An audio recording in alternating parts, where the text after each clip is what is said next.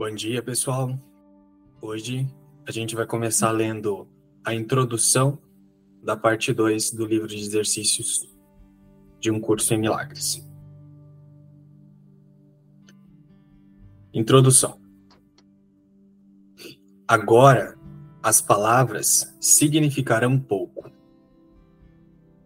Nós as usamos apenas como guias dos quais já não dependemos pois agora buscamos unicamente a experiência direta com a verdade. As lições que restam são meras introduções para os momentos em que deixaremos o mundo da dor e entraremos na paz. Agora começamos a alcançar a meta que esse curso estabeleceu e a encontrar o fim para o qual a nossa prática sempre esteve dirigida.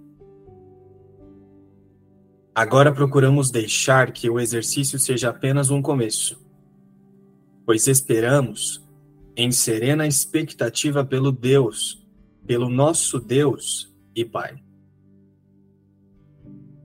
Ele prometeu que ele próprio daria o último passo e temos certeza de que as suas promessas são cumpridas.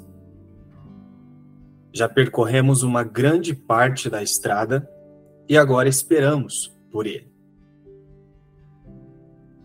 Continuaremos a passar algum tempo com ele de manhã e à noite, tanto quanto nos fizer felizes. Agora, não consideraremos o tempo uma questão de duração nós usaremos o tempo de que precisarmos para o resultado que desejamos. Tampouco nos esqueceremos de pensar nele a cada hora do dia, chamando Deus quando precisarmos dele, nos momentos em que nos sentirmos tentados a esquecer a nossa meta. Nos próximos dias, continuaremos com um pensamento central e usaremos esse pensamento para dar início aos nossos momentos de descanso e para acalmar as nossas mentes quando necessário. Mas não nos contentaremos só com a simples prática nos instantes santos que restam para concluir o ano que demos a Deus. Diremos algumas palavras simples de boas-vindas e esperamos que o nosso Pai se revele conforme prometeu. Nós o chamamos e ele prometeu que o seu filho não ficaria sem resposta quando invocasse o seu nome. Agora, vamos a ele só com o seu verbo em nossas mentes e nossos corações e esperamos que ele dê o passo em nossa direção que, através da sua voz, ele disse que não deixaria de dar quando o convidássemos a fazê-lo. Ele não deixou o seu filho em toda a sua loucura, nem traiu a sua confiança nele. A sua fidelidade não lhe valeu o convite que ele busca para nos fazer felizes? Nós faremos o convite e este será aceito. E assim, Agora o nosso tempo será passado com ele. Pronunciamos as palavras do convite que a sua voz sugere e esperamos que ele venha a nós. Agora, o momento da profecia é cumprido. Agora, todas as antigas promessas são mantidas e plenamente cumpridas. Não há mais nenhum passo que o tempo separe da sua realização. Pois agora não podemos falhar. Senta-te silenciosamente e espera o teu Pai. Ele quer vir a ti quando tiveres reconhecido que essa é a tua vontade. E nunca poderias ter chegado até aqui se não tivesses visto, mesmo indistintamente, que essa é a tua vontade. Estou tão perto de ti que não podemos fracassar. Pai, nós te oferecemos esses momentos santos em gratidão àquele que nos ensinou como deixar o mundo da tristeza em troca do seu substituto que nos é dado por ti.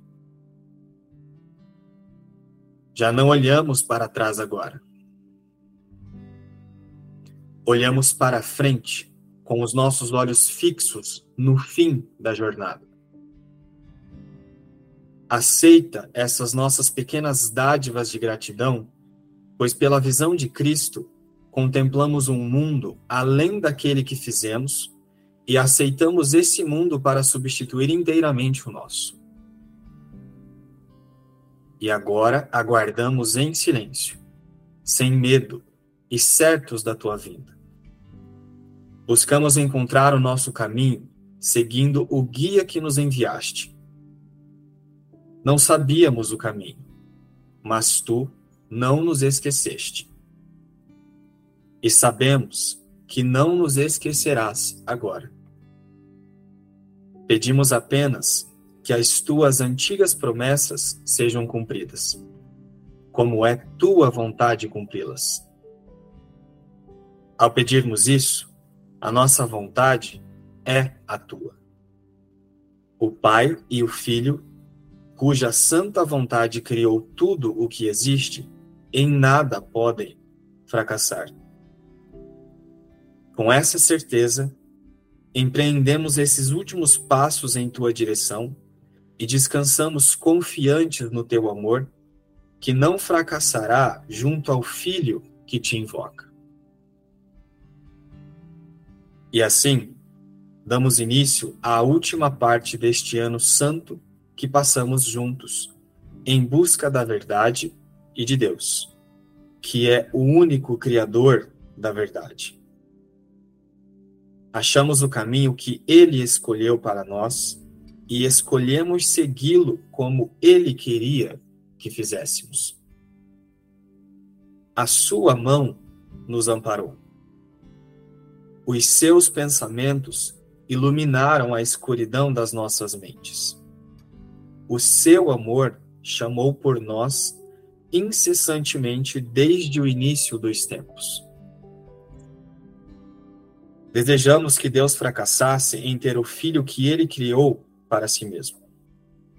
Quisemos que Deus se modificasse e que se transformasse no que queríamos fazer dele. E acreditamos que os nossos loucos desejos fossem a verdade.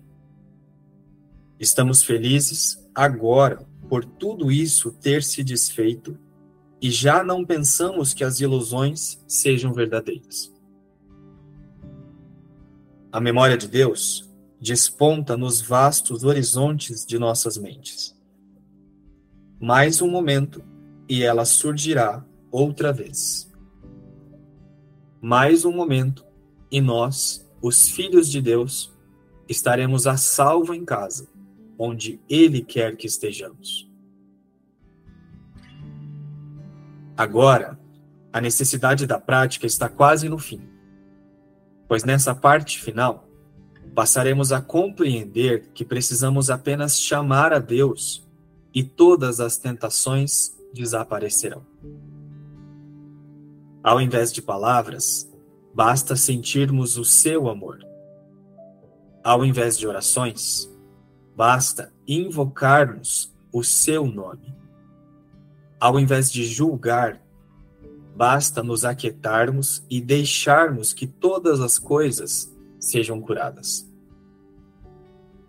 Aceitaremos o modo como o plano de Deus chegará ao fim, assim como recebemos o modo como começou. Agora ele está completo.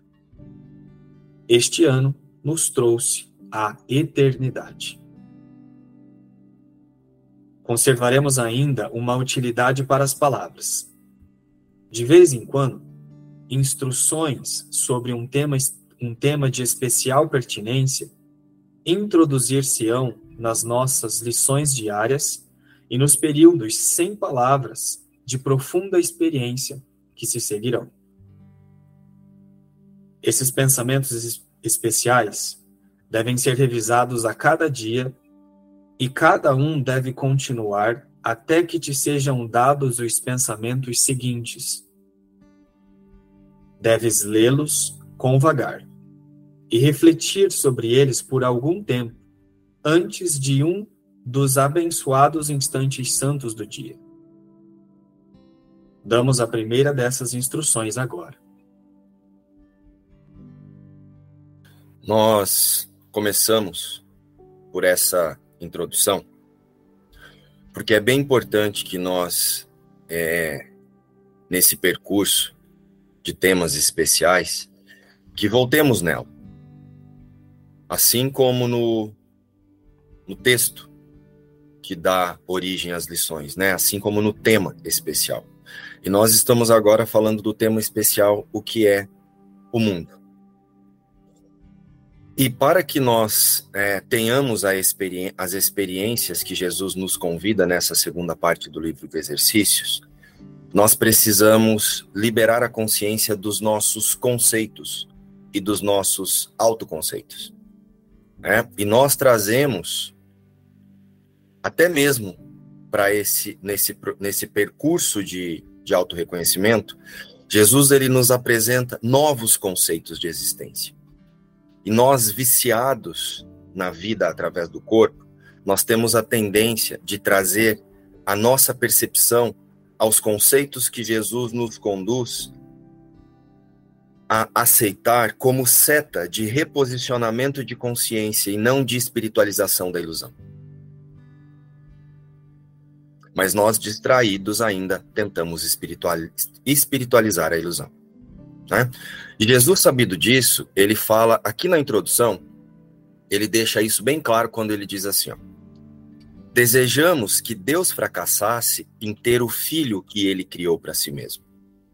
Quisemos que Deus se modificasse e que se transformasse no que queríamos fazer dele.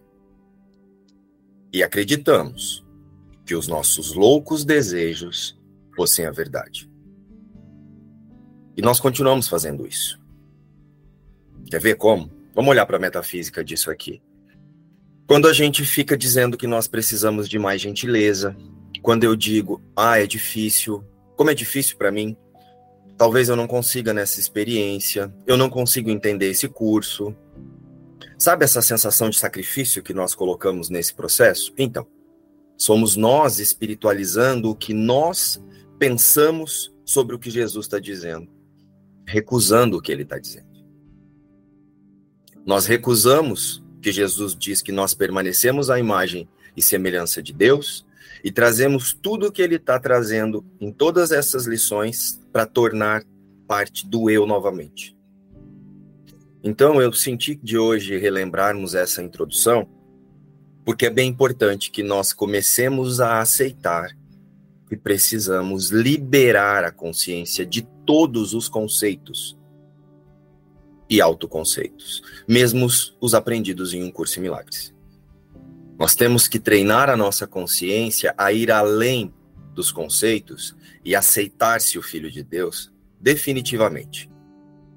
Ao contrário, não teremos experiências com essas lições. Vamos recalcular rota, e ter que fazê-las dezenas e centenas de vezes, até que, por um momento, nós desistamos de querer espiritualizar o que não existe.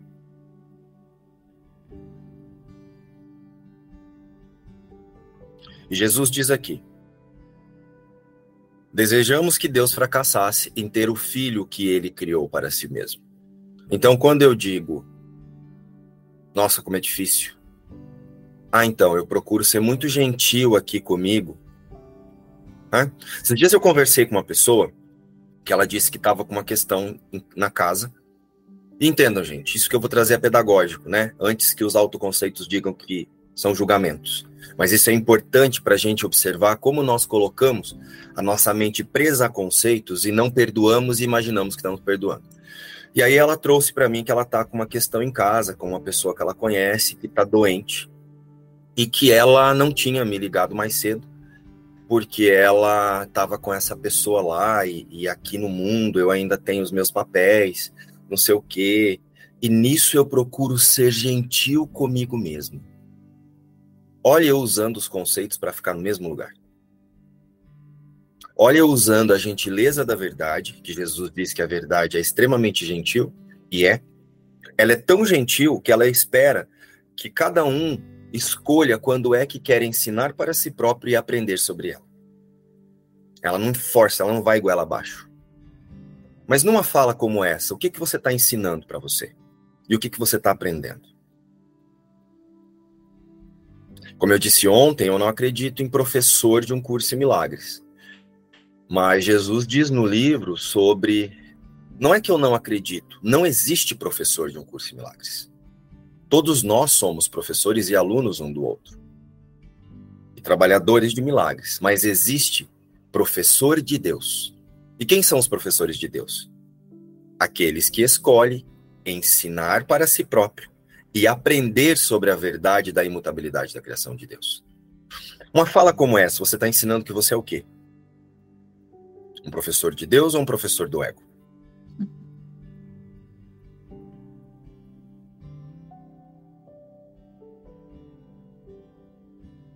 Não que eu não pudesse escolher, nesse momento, dar atenção para o que eu tenho que fazer na minha casa. Mas essa justificativa, essa vontade de justificar vem de onde? Eu usando os conceitos para dizer que eu não estou tão errado assim. Então, se eu posso estar errado, existe alguma coisa a parte de Deus. Não é sobre ficar agora sentado e o dia inteiro meditando com as palavras de Jesus. É vida que segue, é experiência na forma que segue, através da consciência unida à verdadeira vida. Então você vai ser funcional se você tiver que ligar para alguém 11 horas da noite porque o dia todo você teve que ficar cuidando do seu filho, ok. Desde que a consciência esteja posicionada na certeza de que a criação de Deus é uma coisa e essas atividades que fazemos aqui são ferramentas para que nós não nos equivoquemos disso. Então eu senti que é muito importante que a gente comece a observar o quanto nós usamos os conceitos para proteger quem não somos e ficar no mesmo lugar. E mais uma vez, eu vou demonstrar aqui onde Jesus fala sobre isso.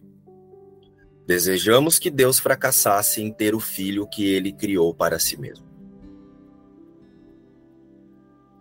Quisemos que Deus se modificasse e que se transformasse no que queríamos fazer dele.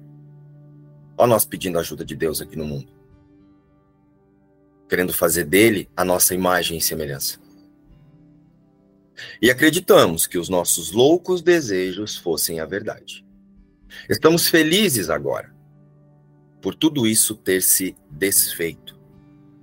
E já não pensamos que as ilusões sejam verdadeiras. Será que não pensamos mesmo? Será que nós não estamos tentando dar um toquinho de mágica nelas? Olha aí para sua prática. Nossa, mas você não está sendo gentil. Quem é que precisa de gentileza? A criação de Deus? Ou seu autoconceito espiritualizado? Você precisa de decisão, não de gentileza. A gentileza que Jesus descreve aqui é a gentileza da verdade, porque ela continua sendo a verdade, enquanto você insiste querer ser a mentira. A ilusão, né? A mentira não, a ilusão. A verdade é eterna, tão eterna que você pode inventar 450 milhões de experiências e chamar de vida, que ela vai continuar sendo a verdade para que em um momento de decisão, em um momento em que você reposicionar sua consciência, ela seja totalmente reconhecida. Jesus lá na lição 128, ele diz, né? A iluminação é um posicionamento de consciência, nada mais. Então até quando nós vamos ficar brincando de perdoar? trazendo frufruzice, tirando fotinho e fazendo bumerangue de coração e dizer que isso é para Jesus, que isso é para Deus. Fazendo poesia e dizer que isso é para Deus. Isso é para o seu autoconceito espiritualizado, que não quer soltar as garras do mundo. A memória de Deus desponta nos vastos horizontes de nossas mentes. Mais um momento, e ela surgirá outra vez. Mais um momento, e nós, os filhos de Deus, estaremos a salvo em casa, onde Ele quer que estejamos. E olha agora onde Jesus fala novamente sobre a importância de nos liberarmos dos conceitos. Até mesmo de um curso em milagres. Ele fez uma lição só para isso. E ele pede para perdoar até mesmo a ideia de Jesus, que é um conceito. Agora a necessidade de prática está quase no fim, pois nessa parte final passaremos a compreender que precisamos apenas chamar Deus e todas as tentações desaparecerão. Ao invés de palavras, basta sentirmos o seu amor. Ao invés de orações, basta, basta invocarmos o seu nome. Ao invés de julgar, basta nos aquietarmos e deixarmos que todas as coisas sejam curadas. Aceitaremos o modo como o plano de Deus chegará ao fim. Assim como recebemos o modo como começou. Agora ele está completo. Este ano nos trouxe a eternidade.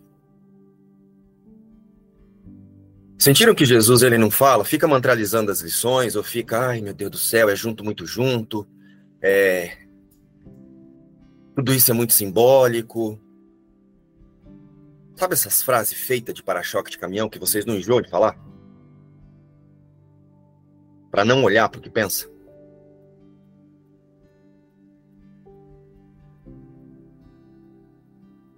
É muito amor nesse lugar. Não, não tem amor no mundo. Você pode ser o amor no mundo, se você aceitar a mensagem de Jesus. Mas amor no mundo não há e nunca haverá. O mundo não foi criado para representar o amor. O mundo é separação. E amor é unidade. Isso está claro para vocês? Porque tem que ficar. Ao contrário, vocês vão repetir essas lições aqui mais uma 350 vezes. Sem entender nada do que Jesus está falando, só espiritualizando o autoconceito. E se prendendo a conceitos de gentileza, transformando procrastinação em gentileza. Símbolo de coração em amor. E recalcular de rota em ideia de perdão. Porque é isso que nós fazemos quando não entendemos a metafísica, quando recusamos a metafísica, porque nós a entendemos muito rapidamente. Só que nós a transformamos na nossa imagem e semelhança, em lei de atração. Então eu quis trazer essa introdução para que a gente definitivamente aceite que a metafísica de um curso em milagres não é lei de atração. Ela não vai mudar nada nas vontades das suas crenças. Ela vai desfazer a vontade das suas crenças e inclusive você, se você aceitá-la. Primeiramente, você tem que ser desfeito através da aceitação da metafísica. Porque se você acha que tem um você fazendo alguma coisa para Deus aqui no mundo, mesmo que seja um percurso em milagres, meu irmão, você não entendeu o que é um percurso em milagres. Dá um passo ao lado, rebobina e começa de novo. Vamos para a lição? Lição 248. Tudo o que sofre não faz parte de mim. Eu repudiei a verdade. Que agora eu seja igualmente fiel ao repudiar a falsidade. Tudo o que sofre não faz parte de mim. O que chora não sou eu. O que sente dor não passa de uma ilusão na minha mente. O que morre, na realidade, nunca viveu e apenas escarneceu da verdade sobre mim. Agora, repudio os autoconceitos e enganos e as mentiras sobre o Filho Santo de Deus. Agora estou pronto a recebê-lo de volta, tal como Deus o criou e tal como ele é. Pai, o meu antigo amor por ti está de volta. E que eu ame também o teu filho novamente. Pai, sou como me criaste. Agora o teu amor é lembrado, assim como o meu. Agora compreendo que são um só. Eu disse agora no estudo da metafísica da introdução, na verdade no estudo não, né? Mas na metafísica da introdução, rebobina e começa de novo. Na verdade é rebobina e escolhe outra vez. Não temos que começar de novo. Temos que escolher outra vez pela nossa verdadeira e única realidade. Porque tudo o que sofre não faz parte de mim. Hoje, nessa lição, nós vamos além de todos os conceitos aprendidos até aqui. Nós não os desconsideramos, mas a prática é ir além dos conceitos, palavras e pensamentos mágicos. É uma experiência com Jesus. E como é Jesus quem fez esse percurso em milagres primeiro, ele nos demonstra exatamente como devemos fazê-lo. Não teremos os resultados que o livro Um Curso em Milagres no, nos apresenta e os resultados que Jesus nos demonstrou em sua passagem por aqui, fazendo outras coisas que não aceitando exatamente tudo como ele pede aqui. Foi por isso que hoje olhamos novamente para a introdução e não para o tema especial, né? O que é o mundo. Isso vocês leiam depois, sozinhos aí. Façam contato com esse texto, que também é muito importante. Então, tudo o que sofre não faz parte de mim. Então, quem é esse que sofre? O nosso primeiro tema especial, o que é o perdão, nele, Cristo, através de Jesus, nos relembra o reposicionar de consciência em uma única existência diante de todos os aspectos da ilusão. Estão lembrados? Primeiramente sobre a nossa ideia de existência em um corpo, e depois sobre todos os aspectos que nós usamos para projetar as vontades das nossas crenças. Já no segundo tema especial, que é a salvação, nós fomos convidados a descansar na certeza de uma única e exclusiva existência. Exclusiva. Se a criação de Deus é real, nada mais existe. Então, nós passamos dez lições no tema O que é a salvação, reposicionados na criação de Deus. Reposicionados na aceitação de que essa é a única criação. Aceitar a salvação é manter a firmeza de propósito, não equivocar-se mais com a ilusão da vida separada da sua fonte criadora. Já nesse terceiro, nos é dito o que é o mundo. E com base na descrição do que é o mundo, lá no, no, no texto, Jesus ele descreve, literalmente, que o mundo em que pensamos viver em corpos é uma ilusão. Estão lembrados que ele diz isso? Então, com base na descrição do que é o mundo em que pensamos viver, aqui em corpos, Jesus ele fortalece o nosso único propósito com esse percurso de correção da percepção. A criação de Deus, ela não habita este mundo. Esse mundo, ele é ilusão. A criação de Deus habita a mente de Deus. Então, nessas lições que nós estamos quase no fim, Jesus nos convida a localizar a sua criação no mundo real. A mente de Deus, com Deus.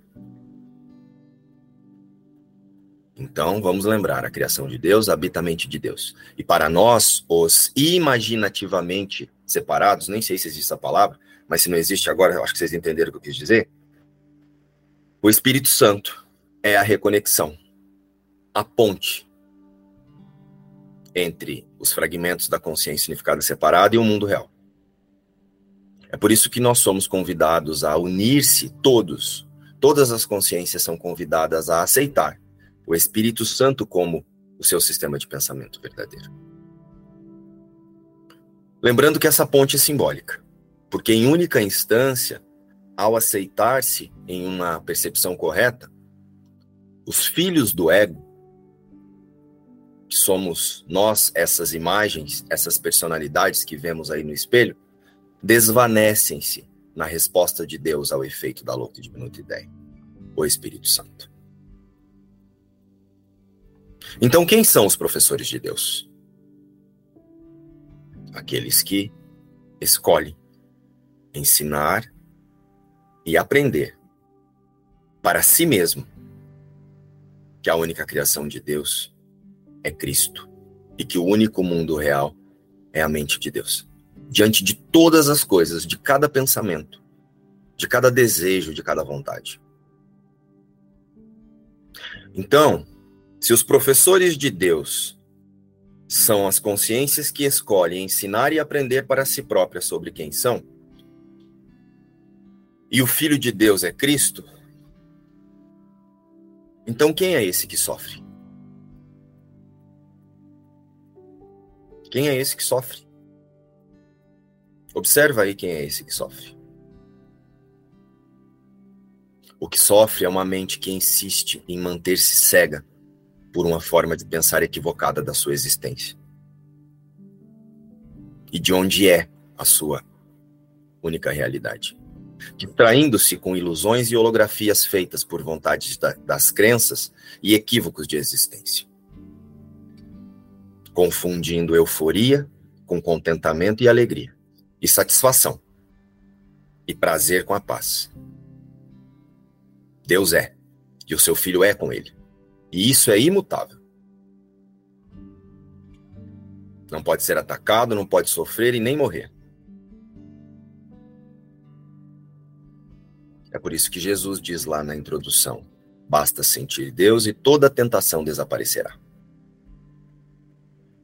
E, na, e nas linhas de prática da lição, de práticas da lição de hoje, ele diz: agora repudie os autoconceitos e enganos e as mentiras sobre o Filho Santo de Deus. Agora deixo de usar o meu senso individual de autoria da vida sobre mim e sobre os outros e sobre toda percepção ilusória de realidade. Isso é repudiar os autoconceitos. Mas nós não negamos. Né? Não vamos usar isso agora para achar que aqui diante de um perrengue eu vou me colocar direto no céu para negar isso aqui, para dizer que ó, isso aqui não é responsabilidade minha. Porque tudo que eu quero, tudo que eu peço vem a mim conforme eu pedi. Então, que enquanto distraído, os pedidos que faço, as orações que faço são a partir das vontades, das crenças do autoconceito. E Jesus não ensina nos atacarmos por isso. Ele nos ensina a assumir a responsabilidade por isso, mas lembrar que são sem significados e que não as queremos mais. E é por isso que nós não negamos a responsabilidade pelo que aparentemente percebemos. Sabemos que, de modo equivocado, pela culpa engendrada pelo ego, nas mentes, fomos conduzidos a imaginar poder ser algo a partir de Deus. Mas já não nos equivocamos mais. No entanto, hoje reconhecemos juntos com o Espírito Santo a nossa inocência e a inocência de tudo que representa a vida. Independente dos seus papéis, suas funcionalidades ou seus apegos temporários. Apenas descansamos na correção da mente certa, que é o Espírito Santo. Então, com a escolha pela percepção correta, o Espírito Santo, ele nos conduz a todos para o processo do perdão. É o Espírito Santo quem corrige a percepção, usando para, para cada um o que mais lhe aprover, o que cada um está disponível para liberar agora. Eu não preciso me preocupar de ficar investigando essa crença, aquela crença. Eu preciso me livrar da crença de escassez, da crença de rejeição, da crença não sei do que, da crença da puta que pariu. Eu preciso simplesmente lembrar que a criação de Deus é uma coisa e que a responsabilidade de parecer que é uma outra coisa sou eu querendo ser o autor da vida.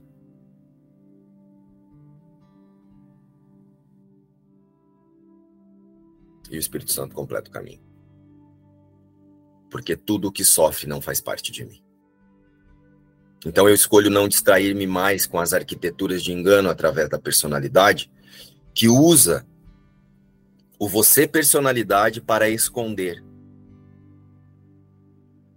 A mente certa, a única mente verdadeira, a única existência verdadeira, a única criação de Deus, que aqui para nós é representada pelo Espírito Santo.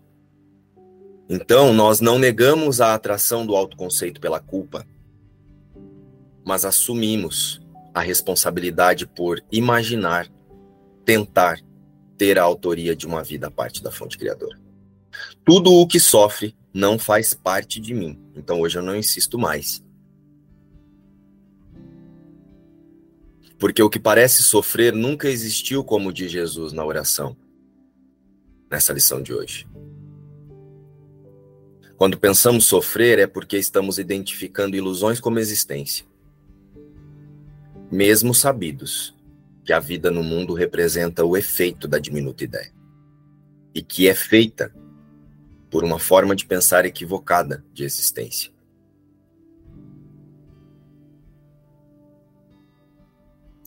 E identificados com isso, nós vamos colocar a razão da nossa vida fora de nós. Colocamos a alegria da nossa vida fora de nós, insistindo em crucificar o, em crucificar o Cristo em detrimento das vontades das nossas crenças de separação. O senso ilusório de autoria da vida. E um exemplo claro disso para que vocês, para que isso fique ilustrado, é a raiva. A raiva nada mais é do que trazer ao que pensamos ser um outro para viver dentro de nós, dentro do seu sistema de pensamento equivocado de existência revivendo e remoendo opiniões sobre a pessoa, sobre o fato, sobre a circunstância, que não colaboram para o nosso despertar, mas que colaboram para a nossa satisfação pessoal de querer estar certo, de ser o autor da vida. É por isso que Jesus hoje ele é bem objetivo. Tudo que sofre não faz parte de mim. Se tem aí uma sensação de sofrimento, a consciência está insistindo em acreditar que é a autora da vida. O corpo está fora da mente compartilhada com Deus. Então, dessa forma, todo desconforto demonstra que estamos usando como parâmetro de vida uma identidade psicológica. E isso vale para tudo que percebemos em nossa mente. Todo desconforto, do menor ao mais significativo e até mesmo no que parece ser o cenário. A percepção de existência faz a projeção ou nos conduz ao perdão. Parecemos sofrer apenas por expectativas frustradas, vontades de, de crenças, limitando o ilimitado. E somos resistentes ao perdão por estarmos muito identificados com como autoconceitos. Então é preciso lembrar que o mundo real está fora do sonho. E Jesus tem guiado o observador nesse novo tema especial, o que é o mundo a separar-se das ilusões. A volta para casa que nós tanto esperamos é uma única posição de existência. É um único reposicionamento de existência e não uma evolução. Não há evolução espiritual. O único espírito, né, simbolicamente e pedagogicamente usando, é Cristo. E ele não precisa evoluir porque ele é a imagem e semelhança de Deus. O que precisa evoluir é o autoconceito que está se espiritualizando. Só parece ser evolução porque vamos fazendo a liberação aos poucos, por estarmos muito identificados com a vida no corpo. Então nós vamos soltando os nossos apegos aos pouquinhos, e é esse processo natural mesmo.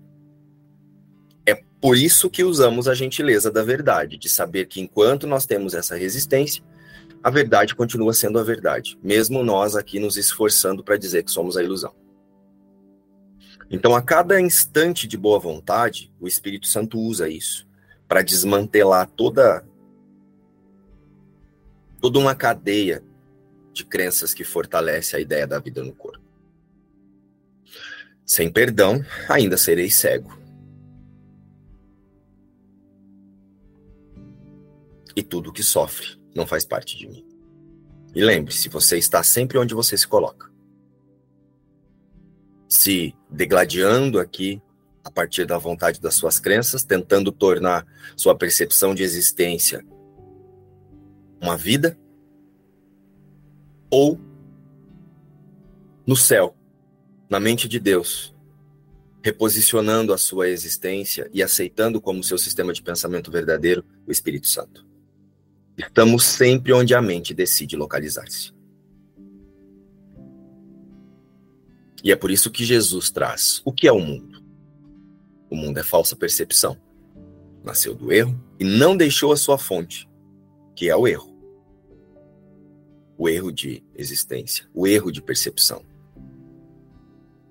Ele deixará de existir quando o pensamento que lhe deu origem deixar de ser apreciado então, quando eu deixar de me localizar na separação, quando eu deixar de tentar ser o autor da minha vida, quando eu deixar de achar que tem um corpo aqui fazendo alguma coisa, o mundo desvanecerá. Primeiro, o desaparecimento do meu universo, e com base nisso eu percebo o desaparecimento do universo de todos os outros universos para si. Então, todos que chegam até você te lembram que, além da forma, o conteúdo é Cristo. Tudo que sofre não faz parte de mim. Pai, o meu antigo amor por ti está de volta.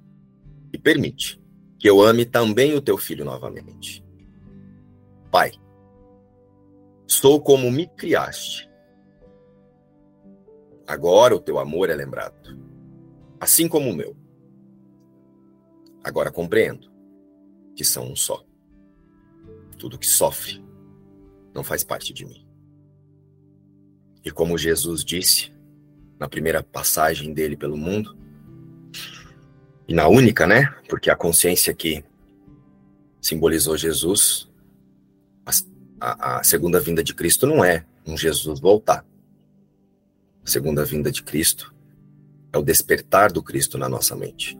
E nem a primeira vinda de Cristo é Jesus histórico que passou pelo mundo.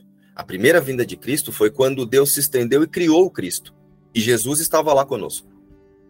E ele veio para demonstrar isso, para nos relembrar, para fazer esse percurso em correção de percepção. E como ele disse em um dos seus últimos momentos, eu quero aproveitar essa lição e relembrar que tudo o que sofre não faz parte de mim e relembrar uma fala de Jesus em que ele diz assim: está consumado. Está consumado porque Deus quis assim. Deus quis que o seu filho fosse a sua imagem e semelhança. Então tudo que sofre não é a criação de Deus. É apenas a nossa imaginação querendo ser a autora da vida. Está consumado. Aqui Jesus está falando que eu repudiei a verdade, né? Eu me separei da verdade, eu rejeitei a verdade. Mas aí a metafísica que ele traz é: nada real pode ser ameaçado, ou seja, a criação de Deus não pode ser mudada. Então, esse pensamento de que eu consigo rejeitar a verdade é falso. Né? Isso é o que ele garante. O que Deus cria não pode ser mudado, e isso vai ser sempre assim. Então, o pensamento de que eu consigo me separar da verdade é falso. Então, eu só repudio a verdade em ilusões, quando eu fico focado em ilusões. O observador, quando fica focado em ilusões. É só assim que a gente consegue acreditar que está repudiando a verdade, porque a verdade ela não pode ser negada. Se a verdade é verdadeira, portanto ela é eterna e ela é real e ela nunca vai mudar, eu só posso iludir de que eu estou negando a verdade. Porque negar, negar mesmo não dá. Negar de verdade seria eu conseguir negar para todo sempre. Não dá. Isso é impossível. Aí ele traz que agora eu seja igualmente fiel ao repudiar a falsidade. Então, se na consciência eu aprendi a fazer ilusões para iludir que estou conseguindo negar a verdade, né? E isso só é só uma ilusão, isso não muda a realidade. A consciência, se ela treinou a fazer isso e ela foi fiel a fazer isso e ela consegue acreditar que realmente conseguiu mudar a realidade, agora Jesus está falando. Então seja fiel ao aceitar a verdade agora. Porque essa é a única maneira de você é, reconhecer a verdade, sendo fiel a ela. Então, o que ele está trazendo aqui, ó, tudo que sofre não faz parte de mim, é tudo que foi inventado a partir do pensamento de separação nunca se tornou parte de mim, nunca se tornou parte de Cristo. Então já está à parte. A verdade não se mistura com as ilusões, elas não entram uma na outra. Somente em ilusões eu consigo acreditar que estou negando a verdade, mas só nas ilusões, porque a própria verdade em si ela está fora delas. Então olha só, tudo que sofre não faz parte de mim. É uma declaração literal, já é assim. Tudo que sofre não faz parte de mim. Então, quando você está sentindo dor, será que você está sentindo dor?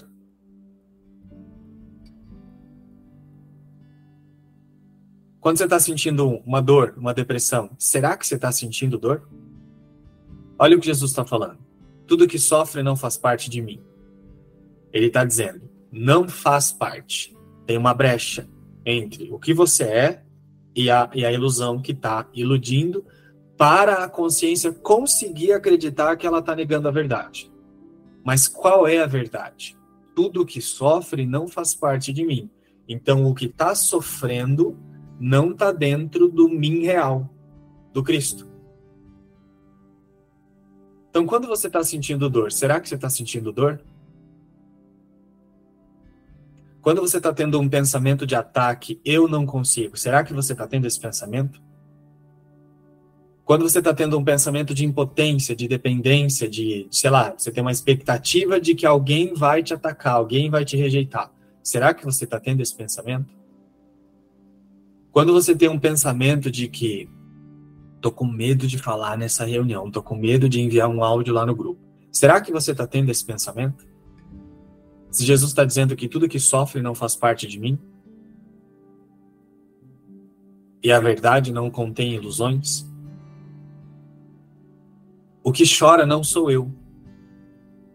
Quando você está desesperado em relação a alguma coisa que está acontecendo na sua experiência, seja consigo mesmo, aparentemente com esse avatar aqui, ou com outra pessoa ao seu redor. Quando você está entrando em desespero, quando você está numa sensação de emoção, porque alguma coisa está acontecendo. Ah, meu filho, eu vejo que ele está com depressão porque ele terminou com a namorada. Ou eu estou preocupado porque a minha mãe é assim, assim, assado. Será que você está sentindo isso mesmo?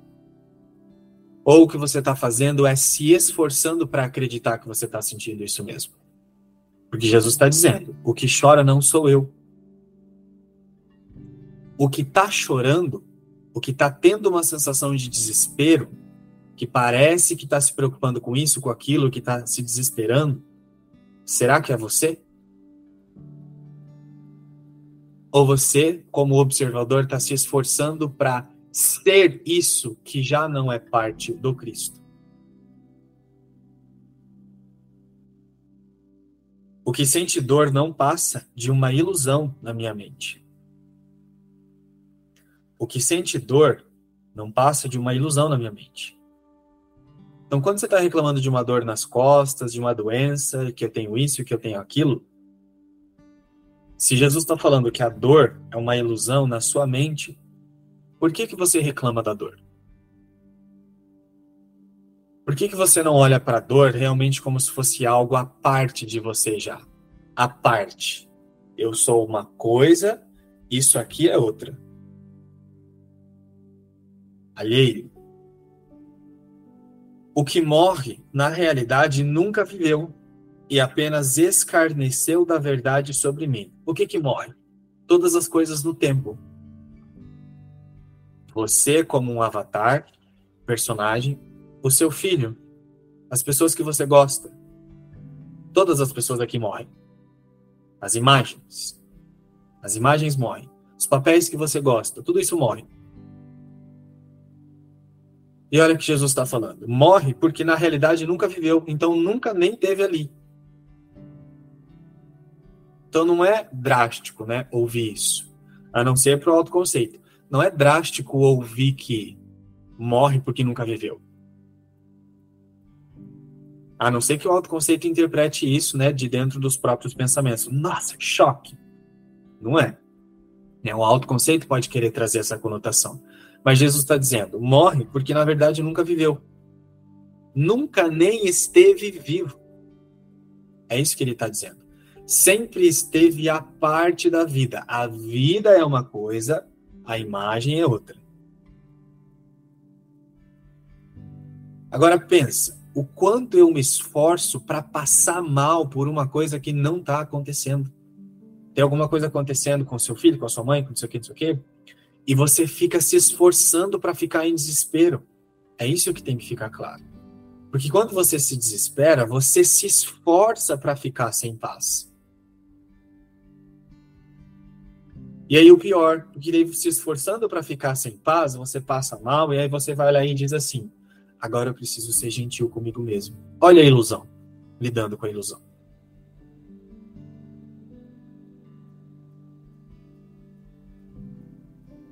Então, que agora eu seja igualmente fiel ao repudiar a falsidade, ao negar a falsidade, ao rejeitar a falsidade. E não é um rejeitar no sentido que as pessoas interpretam como se você estivesse negando o mundo. Não não se nega ao mundo porque ele não está ali nem para ser negado. Não tem nem como eu negar o mundo, porque até para eu negar o mundo eu tenho que estar tá dizendo que ele existe. Até para eu conseguir, até para eu me preocupar, deixa eu ver aqui se eu não estou negando o mundo. Ó, até para eu ter esse pensamento de preocupação, eu preciso dizer que o mundo está ali para eu me preocupar com ele, em, em não, para eu me preocupar e não negar ele. Não faz sentido isso. Então não se nega ao mundo porque eu sou a verdade e só a verdade existe. O mundo nem mesmo esteve ali. O corpo não está ali. Papéis não estão ali. Então eu não tenho outros papéis que eu penso que gosto ou penso que eu dei. Não tem. O sofrimento só parece existir porque eu tô ali olhando e pensando que tem. E aí, ao tornar uma coisa que não é real em real, ao tornar uma coisa verdadeira, ao tornar uma coisa que é falsa em verdadeira, é aí que eu sofro. Porque através do significado que a minha mente dá, da força do significado que a minha mente dá para uma coisa que não existe, a minha mente se faz fraca e aí ela sofre. Mas ainda assim, tudo que sofre não faz parte de mim. E Jesus está garantindo Então, toda vez que você está sofrendo, você está sofrendo porque você está se esforçando para tornar uma coisa que não existe real. Porque sofrimento não faz parte da verdade. E tem que ser assim. Se a verdade, se a verdade existe, se Deus é real, só poderia ser assim. A realidade tem que ser só paz. Então a dor, o sofrimento tem que vir de, tem que vir de uma ilusão que você se esforça para fazer com que ela seja real. Então agora repudio os autoconceitos. Agora eu nego. Eu nego essas ilusões que eu inventei. Eu, eu nego que elas sejam verdadeiras. Agora repudio os autoconceitos e enganos e as mentiras sobre o Filho Santo de Deus. Agora estou pronto a recebê-lo de volta, tal como Deus o criou e tal como ele é. Não como eu quero que ele seja. E aí existe uma tendência, né, a, a, a consciência ainda, ainda identificada com a separação, existe uma tendência de achar que o perdão é uma é uma coisa que você pratica para que você resolva os efeitos aqui, né? Então assim, o sofrimento não é real, a dor não é real. Porque a verdade é verdadeira e a verdade tem que ser só paz. Então, o sofrimento não existe, a dor não existe. Mas existe uma tendência da consciência que ainda é identificada com a separação, ainda condicionada pela separação, existe uma tendência de compreender o perdão como se fosse uma ferramenta para eu me livrar desses efeitos aqui da separação. E aí é quando você fica tentando praticar o perdão e você fica naquela expectativa de que a dor passe. Você fica naquela expectativa de que Sabe aquela sensaçãozinha de que está querendo livrar o corpo das sensações desconfortáveis? Mas isso aqui não vai passar, não? Ó, eu já entreguei para o Espírito Santo. Isso aqui não vai sumir, não? Ó, você usando o Espírito Santo para continuar tornando um efeito real ainda. Que Jesus está dizendo que o sofrimento não faz parte de você. Se o sofrimento não faz parte de você, você não está dentro do sofrimento. Por que, que você está querendo resolver a sensação, então? Por que, que você está querendo fazer com que a sensação passe? Então, esse que está tentando fazer com que a sensação passe, quem que é? É, a, é o próprio autoconceito. O próprio autoconceito que gera a dor é ele mesmo que está tentando se livrar dela. E aí ele pega o perdão que Jesus ensina para ele e aí ele fica naquela expectativa de que a dor passe. Isso aqui não vai passar, não? Aí você fica até esperando quando é que ela vai. Mas espera, tudo que sofre não faz parte de mim. Então aquilo que está sofrendo não sou eu. Por que eu quero resolver aquilo? Então o perdão não é você solucionar as sensações do corpo para o corpo e as situações para o eu no mundo. O perdão é eu focar na verdade. Se a verdade não está contida na dor, então eu descanso na verdade. Eu não fico preocupado com os sintomas. Se eles estão ou se eles não estão ali ou se eles vão sair. Não tem esse tipo de preocupação. Existe só uma certeza de que eu sou a paz e a paz não contém a dor. A paz é uma coisa, a dor é outra e a dor não existe. Então, se eu sou só a paz, eu foco só na paz. E por focar só na paz, eu sei que aquilo que está sofrendo não está contido na paz. Então, eu deixo que o que está sofrendo simplesmente não seja visto, porque não está lá de verdade. Então, se tudo que sofre não faz parte de mim, por que, que você está tentando resolver?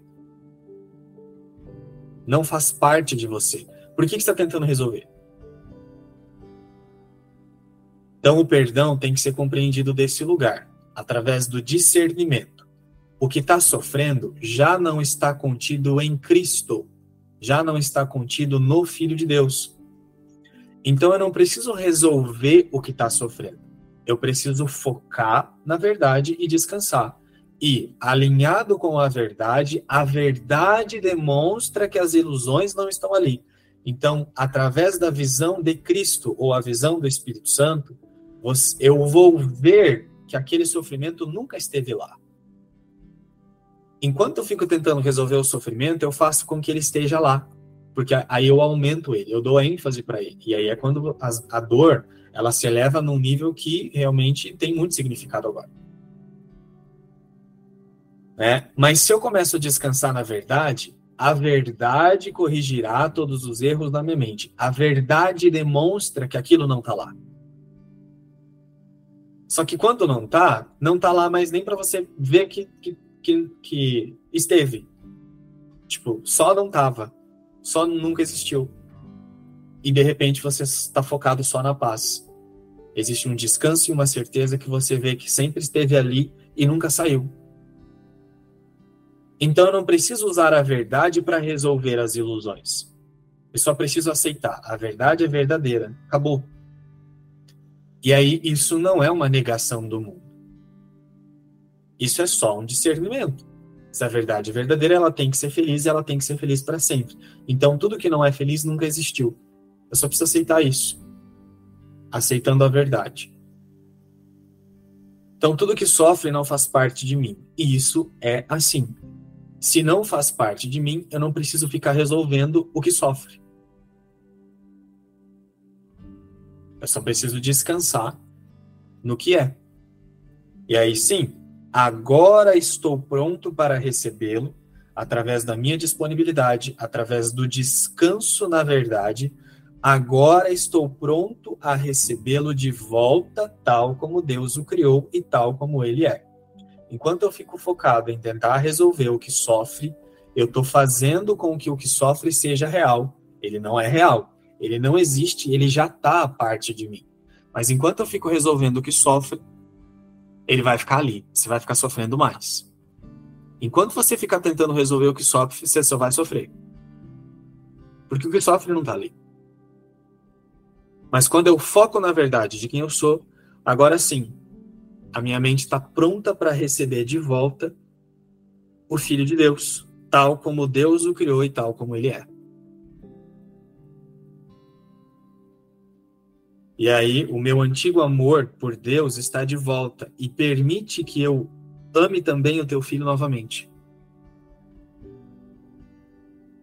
Pai, sou como me criaste. Agora o teu amor é lembrado, assim como o meu. Agora compreendo que são um só. Então é isso. Se o que sofre não existe, você não precisa resolver o que sofre. Você precisa focar no que existe. Eu ainda sinto bem forte essa identificação com, com o sofrimento, com as questões das dores, principalmente as dores no corpo. Mas tenho praticado bastante reposicionamento da mente nessa hora, né? E consigo perceber também já uma diminuição disso, de, de medicamentos, que antigamente eu tomava assim, qualquer dorzinha de cabeça, qualquer incômodo, eu já recorria a essa fantasia, vamos dizer assim, né? Não que a gente não vai se cuidar, é que você sempre coloca muito bem colocado. Mas eu estou conseguindo olhar para isso hoje com mais clareza. E essa lição de hoje está ajudando bastante, pegando bem forte aqui cada palavra. Principalmente a fala do João aí, quando ele disse quem sofre, né? Quem sofre é olhar para isso com honestidade. Lembrar sempre, tipo na imersão de ontem, que tudo, tudo é simples, né? Eu estava aqui pensando, né, que a tem muito desejo na nossa mente por morte, assim. Às vezes eu olho é, para alguma coisa que surge sutil, tipo uma vontadezinha ali de ir ali comer a unha, sabe? Qualquer coisa. E aí eu vou lá e quando chego mais profundamente, assim, tem muito desejo por morte, sabe? Uma vontade mesmo de morte. Um pavor. E, e aqui fica muito sutil, assim, né? Aqui na forma. E é engraçado que a gente. O desejo vem lá da mente, a mente que tá produzindo tudo isso, e aí a gente fica no lado de fora, aqui, no externo, buscando soluções, né, para tentar resolver, mas na verdade é, é muita distração. E até agora eu lembrei, no, no final da fala do João ali, que o ano, o ano passado, no retrasado ou passado, não sei, eu tive muitos problemas de saúde. Muitos, assim, um monte de coisa. E aí eu ia médico, médico, médico, médico. E até que uma hora eu, eu disse, cara, chega, chega disso eu não vou mais em nada, assim. Parei de ir em todos os médicos, era fisioterapia, era médico pra. Era biópsia, era, era um monte de coisa que eu tava fazendo assim. Aí eu disse, não, chega, eu não vou mais fazer mais nada, assim.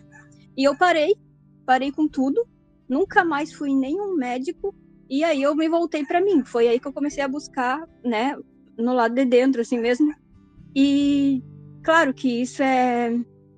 Não é indicado, né? Mas no momento eu senti de fazer isso e realmente, sei lá, tudo passou, tudo se foi, assim, sabe? Tudo que eu tava sentindo, todos os problemas, é como se eu fosse curada. Mais ou menos assim. né? Mas eu acho que é isso. É realmente entender que a, a mente está causando tudo, né? E a solução também vem dali. Do reconhecimento, né? Eu não sou isso, eu não sou esse que sofre. Enquanto você falava, eu me lembrei de algumas lições aqui, em que Jesus descreve, quando ele está nos ensinando a ser o observador, ele começa lá na lição 9, ele diz assim: Eu não vejo nada tal como é agora. Como é agora? Agora é Cristo no céu com Deus, né? Os meus pensamentos não significam coisa alguma. Para que os meus pensamentos signifiquem, eu preciso ficar buscando, eu preciso projetá-los, né? A percepção faz a projeção. Eu preciso projetá-los sobre algo fora de mim. E quando eu falo fora de mim, não é fora do corpo, né? É fora do sistema de pensamento. Então, eu estou me identificando como um sistema de pensamento equivocado, e aí eu acho que eu sou isso, então eu tenho que buscar o que comprove. Os meus pensamentos sem significado estão me mostrando um mundo sem significado. Só o que tem significado é a criação de Deus. Então eu fico insistindo em dar significado. Eu estou transtornado porque vejo um mundo sem significado. Olha ele falando do medo aqui. O que é o transtorno? O transtorno é subjacente ao medo. O mundo sem significado gera medo. Deus não criou um mundo sem significado. Meus pensamentos são imagens que eu fiz. Eu não tenho pensamentos neutros. Então significa que sou eu que estou me identificando com o que eu não sou, então estou buscando dar significado para o que eu não sou. Eu não vejo coisas neutras. Eu não estou sozinho a experimentar os efeitos do que vejo. Eu não estou sozinho a experimentar os efeitos dos meus pensamentos. E aí, logo em seguida, ele traz: Eu estou determinado a ver. Eu estou determinado a ver as coisas de modo diferente. O que eu vejo é uma forma de vingança. Eu posso escapar do mundo que vejo desistindo dos meus pensamentos de ataque e eu não percebo os meus maiores interesses.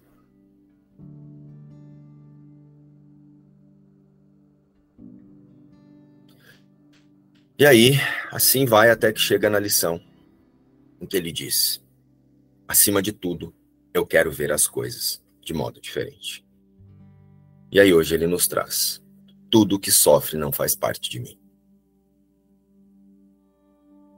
Ele nos capacitou, ele desenvolveu o observador para que o observador perceba o quanto repudia a verdade.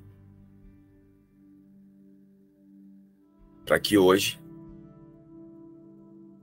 com certeza, somos capazes de saber, reconhecer e aceitar que tudo que sofre não faz parte de mim. É só isso que nós precisamos lembrar e descansar nessa certeza. Não é ficar analisando sofrimento, dizendo que eu não devia estar sentindo isso, eu devia estar sentindo aquilo. Baseado no sistema de pensamento que você se acredita ser, você deveria estar sentindo exatamente o que você está sentindo agora. A diferença está: você quer continuar sentindo? Então, tire o significado da sua existência disso e leve para o que Deus pensa. Entregue a sua mente para o Verbo de Deus, para que o Espírito Santo ressignifique. Né? é Espírito Santo, me ensina e me mostra a ver a mim e todos os meus irmãos apenas como Deus nos reconhece, que é Cristo. Tanto que tem uma lição que ele fala de amar o Pai é amar o Filho. Né? Naquela lição, Jesus nos convida a unirmos-nos com todas as partes da filiação, aparentemente fragmentadas em corpos e expressões de vida. Descansar nesse lugar e o que faz a gente parecer não estar é, é essa vontade, esses conceitos, autoconceitos de querer estar certo, de achar que faz algo separado de Deus. É exatamente isso. Eu acho que é, observar, é, aqui, aqui nessa experiência tem, observo que tem uh, essas coisas todas acontecendo, mas que não é isso. E exatamente isso que você disse, não negar que percebemos, né, que temos a responsabilidade pelo que percebemos, é não negar isso. Ó, oh, eu aqui tô insistindo dizer que eu sou outra coisa, mas eu confio no verbo de Deus e deixar que o Espírito Santo complete o caminho. Aqui na experiência de Goiânia é, foi uma vida inteira assim de vida, né, daqui, é, de doença, de dor, né? E mas ultimamente eu olho para essa dor e falo: Você quer me mostrar que eu sou um corpo, mas eu não sou esse corpo, não. Eu sou filho de Deus. E não dou atenção, sabe? Eu falo: Você está vindo aí querendo chamar minha atenção, mas eu não vou no médico, eu não vou fazer nada, porque isso aí é, é auto-engano. Eu não vou dar atenção para você. Fica aí. Se, é corpo, você quer sofrer, sofre. Mas o filho de Deus não vai sofrer junto, não. Então, essa é a minha prática. Ela continua, eu não dou atenção, faço o que tem que ser feito. Mas tá aí, tá aí. Então, você quer ser corpo, você é tu. Porque eu não sou. Eu sou o Cristo. Mas você pode ir no médico, Ganito, sem problema algum, se algum dia precisar, né? Jesus até fala que que podemos usar as magias até que a confiança esteja fortalecida. Mas se você também sente a confiança de que não é necessário, também está tudo bem. É porque antes, Márcio, qualquer dorzinha que chegava eu já corria, sabe? Era aquele medo daquilo piorar, daquilo infeccionar, de não sei o quê, sabe? Era aquele pavor que vinha. Aí eu tinha que sair correndo para o médico. Sim. E hoje em dia, não. Eu observo, se eu vejo que precisa de tomar uma, uma atitude, eu vou ao médico. Senão, ainda ela passa. Tem hora que ela vem e vai embora na mesma hora. Assim. Que antes dessa dor, eu sou Cristo com Deus na verdade. E antes disso, o médico é Cristo com Deus na verdade. Eu, é, como eu disse, eu venho de estudo de entre aspas, outros professores de cursos milagres. E, e eu estou me, me, deparando muito na questão do, da, da, das distrações, até mesmo no curso. E foi por isso que até eu me identifiquei com a forma que você se expressa, porque você tira a gente da zona de conforto, você faz a gente realmente pensar que a gente se distrai, que a gente se ilude, com uma forma mesmo de, de procrastinar, sei lá se essa palavra seria, né? E eu, eu me encontrei assim, é, essa semana mesmo, eu, eu faço um outro curso, como eu te disse, e, e eu não me estava é, assim, entrando em conflito que dentro da, da, da própria lição existia, é, na própria, no próprio grupo, aquela frase que você mesmo estava falando agora, que é, a gente usa o curso para a gente se distrair na, na, na ilusão de que a, é, é, de uma forma gentil, mas no sentido errôneo da, da, da explicação, entendeu?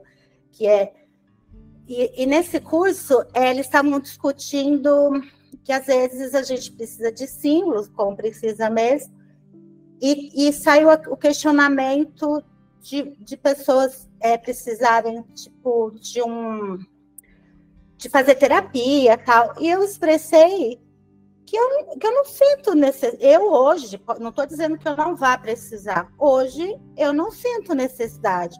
Eu, quando tenho alguma coisa que eu tenho que me observar, eu entrego e, e ali eu tento observar aonde eu tenho que, que onde eu estou Aonde está a falha em meu, em meu pensamento?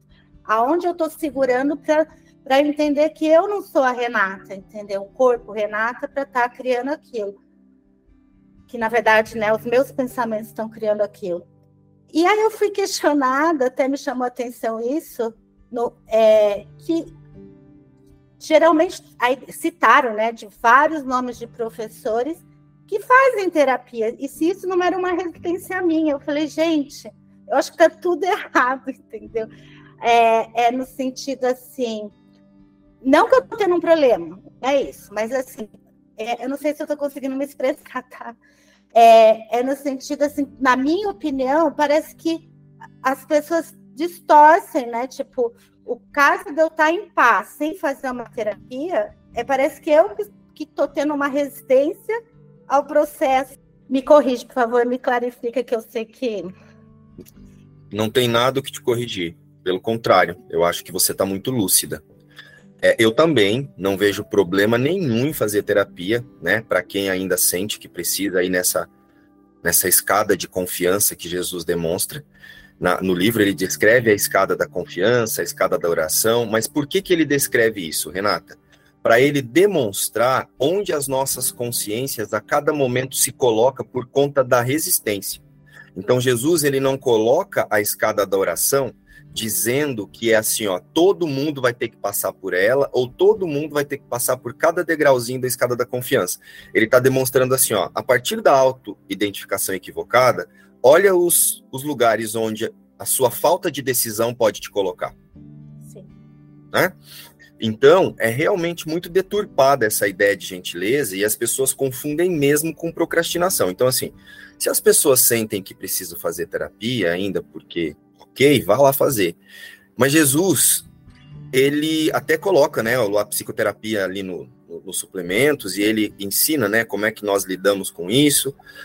Mas isso também é só mais uma ferramenta, não significa que é assim. E o que, que nós fazemos? A partir da pequenez e das limitações que nós nos impomos, nós transformamos o livro Um Curso em Milagres um processo cansativo e que diz, é como se fosse assim, ó, vai depender muito tempo.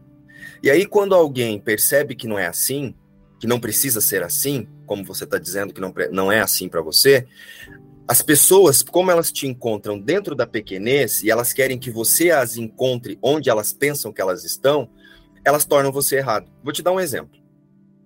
Eu já cansei de ouvir pessoas dizendo que eu sou muito devoto, que eu não vivo, que a minha vida é muito assim, que ó, a pessoa me conhece de reuniões e ela imagina que eu fico trancado na minha casa o dia inteiro fazendo, vendo um curso em milagres. Eu não preciso fazer isso porque eu já aceitei que eu sou a mensagem de um curso em milagres. E essa mensagem vai comigo onde quer que eu esteja, no shopping, em uma viagem, na praia, na praia não porque eu não gosto, né? Mas em reuniões com amigos, em jantares, em passeios, em encontros com a família eu não fico esperando a paz. Eu sou a paz e me coloco nos lugares, lembrando que eu sou a paz, disponível para que o Espírito Santo use tudo isso como ferramenta. Mas eu já cansei de ouvir pessoas dizendo, e já vieram até pessoas falar para mim que, tipo, nossa, você é muito rígido com a sua prática, você não vive. Olha o equívoco. Se Jesus está dizendo que isso não é uma vida, por que, que eu tenho que querer viver essa vida? Olha as pessoas usando os conceitos para proteger o que pensa. Tanto que uma vez, né, o João, que você conhece aqui, a gente, bem no começo de um curso Milagres, assim, eu me lembro até a lição que nós estávamos, na 27. Nós fomos a um restaurante japonês e ele, na porta do restaurante, ele falou que ele queria fazer não sei o que, não sei o que lá, que ele ia encontrar um amigo. Eu falei, ó, eu acho que antes de você fazer qualquer coisa, você precisa observar o porquê que você está se colocando nessa situação, né? Que é o que Jesus nos ensina. Aí ele falou assim: Nossa, mas agora parece que eu não posso mais viver. Aí eu parei assim, dei uma. Observei ele assim, pensei, bom, eu acho que então o que você precisa observar, João, é por que, que você ainda quer viver em um lugar onde Jesus diz que não existe e que você não está. Eu acho que isso vai responder todas as suas perguntas. Não sou eu que posso te dar essa resposta. Por que, que você insiste em tornar uma vida o que Jesus chama de morte? E ali eu continuei com a minha prática e ele com a dele, e aí ele foi se adequando, né? Porque afinal de contas eu não sou salvador de ninguém. Eu só posso decidir a cada momento como eu quero conduzir a minha prática e demonstrar através do, dos resultados que eu tenho e da minha prática o que eu sinto. E as pessoas equivocadamente, elas pensam que eu não faço outra coisa. Muito pelo contrário, ontem mesmo nós fomos jantar na casa do Igor e surgiu esse assunto, né, que eu tinha saído para fazer umas coisas, aí o Igor falou: "Nossa, amigo, e as pessoas pensam que você não experiencia o mundo, né?" Sim, eu experiencio tudo que tem aqui. E as pessoas acham que eu não vivo. Você acredita nisso, Renata? Mas por quê? Porque elas querem que eu me localize na pequenez delas. Elas querem que eu faça parte. Sabe como se fosse assim um cardume nadando para lá e o peixinho que vira para cá ele é o problema? Sim. Deve ser isso que está acontecendo com você. Sim, é, é, é, é isso mesmo, porque é, eu, já, eu já sou praticante, né? Porque o curso Milagres também é a prática, quatro anos. E para mim, eu vejo que agora, não, claro, tem, tem um processo, mas está dando uma virada de chave assim para mim que eu não quero mais essas distrações, entendeu? Eu quero mesmo, eu não quero ficar fazendo curso milagres 10 anos, eu quero ver um, prog um progresso no sentido de desapego a esse corpo realmente, entendeu? Mas isso não quer dizer que eu não possa viver nesse mundo. É nisso que você deu a, tua. Eu também vivo, no, graças a Deus, num, num numa vida confortável, que eu, eu, eu, eu, eu sou da bolha que eles dizem, né? Que é do mundo corporativo, tal, meu, meu marido, na verdade, né? Então, assim, a, a, a minha vida aqui é, e ainda tem isso, a minha vida aqui é muito é, ações para mandar dinheiro lá para o Paquistão, é para, sabe, essas coisas assim. Eu faço, eu faço, mas não me diz mais, é, não sei assim, daquilo não é a mesma forma que as pessoas veem como, ah, é a salvadora do mundo, entendeu? Eu faço porque eu tô aqui, tô disponível, isso vai, é, é uma forma de eu contribuir, não me reconhecendo nesse mundo, mas é uma forma, e tá tudo certo, porque se eu tô aqui e eu posso fazer, é, é para fazer e pronto, entendeu? Mas sem peso. As pessoas colocam peso, colocam uma. Dá para você viver nesse mundo, sim, mas de uma forma é, se deslocando dele mesmo, assim, não se reconhecendo nele. Não, a palavra acho que tá até não, não, não é a certa. Mas não se reconhecendo como a Renata aqui, entendeu? Eu estou aqui, temporariamente, porque eu tenho que estar para minha evolução, de evolução e reconhecer e lembrar quem eu sou, entendeu? Não evolução, porque eu já sou completa, perfeita, como Deus me criou, entendeu? Ah, eu não sei. É, desculpa, assim, porque eu sempre tive engraçado, né? Eu tenho, é, até agradeço, porque eu sempre tive muita dificuldade, assim, em grupo ter que me expressar e, para mim, até agradeço. Eu sei que é, um, é mais uma questão de não me, não me reconhecer como Renata, entendeu? Assim, de, de enfrentar es, esses medos, que medo é a, é a prova que eu sou que eu estou vendo da forma não da mentira, mas da forma errada, né? E, e é isso, Renato, e você está certa né? Você está correta na sua análise de, de, de, posicionamento mental aí. Aqui na, na forma nós temos papéis, eu me relaciono, eu, eu, eu sou dono de um prédio. Então, eu preciso contratar funcionário, demitir funcionário, fazer pagamentos. Eu preciso fazer tudo isso. Eu me relaciono, eu compro, eu vendo. Né? Só que o que acontece? Eu faço tudo isso lembrando que a criação de Deus é uma coisa, e esses papéis e essas funcionalidades, elas são importantes temporariamente até que todas as consciências aceitem o despertar que é garantido por Deus. E o Espírito Santo vai usar esse papel e essa, e essa função que aparentemente essa consciência inventou aqui para o propósito do auto-reconhecimento, primeiramente para mim, e quem quiser aprender do lugar que eu estou aprendendo e ensinando para mim, vai chegar. Então eu não preciso me preocupar, ficar saindo por aí, pregando a palavra, pegar o livro Um Curso de Milagres e Jesus tem um plano para você. E as pessoas elas se colocam num lugar, num, num, lugar de salvador do mundo, mas ela não percebe que ela está querendo salvar o que Jesus precisa, que Jesus diz que ela precisa desfazer. Então é por isso que pessoas falam com você nesse lugar, assim como falam comigo, né? Esses dias mesmo, conversando com uma pessoa, ela me mandou uma mensagem assim, né? Ah, e agora eu vou brincar com o meu pai, com o meu sobrinho, com não sei o quê, porque afinal de contas o filho de Deus não esqueceu de rir. Como se eu tivesse assim, tipo, ai meu Deus, eu tô sentado aqui lendo o livro. Mal sabia ela que eu estava me preparando para sair para jantar em um lugar muito bom da minha cidade. Então, assim, as pessoas elas julgam você de dentro da pequenez delas. Não aceite, Renata. Não se equivoque diante do irmão relembra que é impossível que ele esteja pensando isso, até mesmo sobre ele, porque em unidade somos um único filho. Então, que bom que você escolheu não se equivocar mais em relação a isso. Seja bem-vinda. Obrigada. Obrigada mesmo. Nos vemos amanhã para mais uma lição ou a qualquer momento lá no grupo, para quem sentir de se expressar. Beijo, tchau.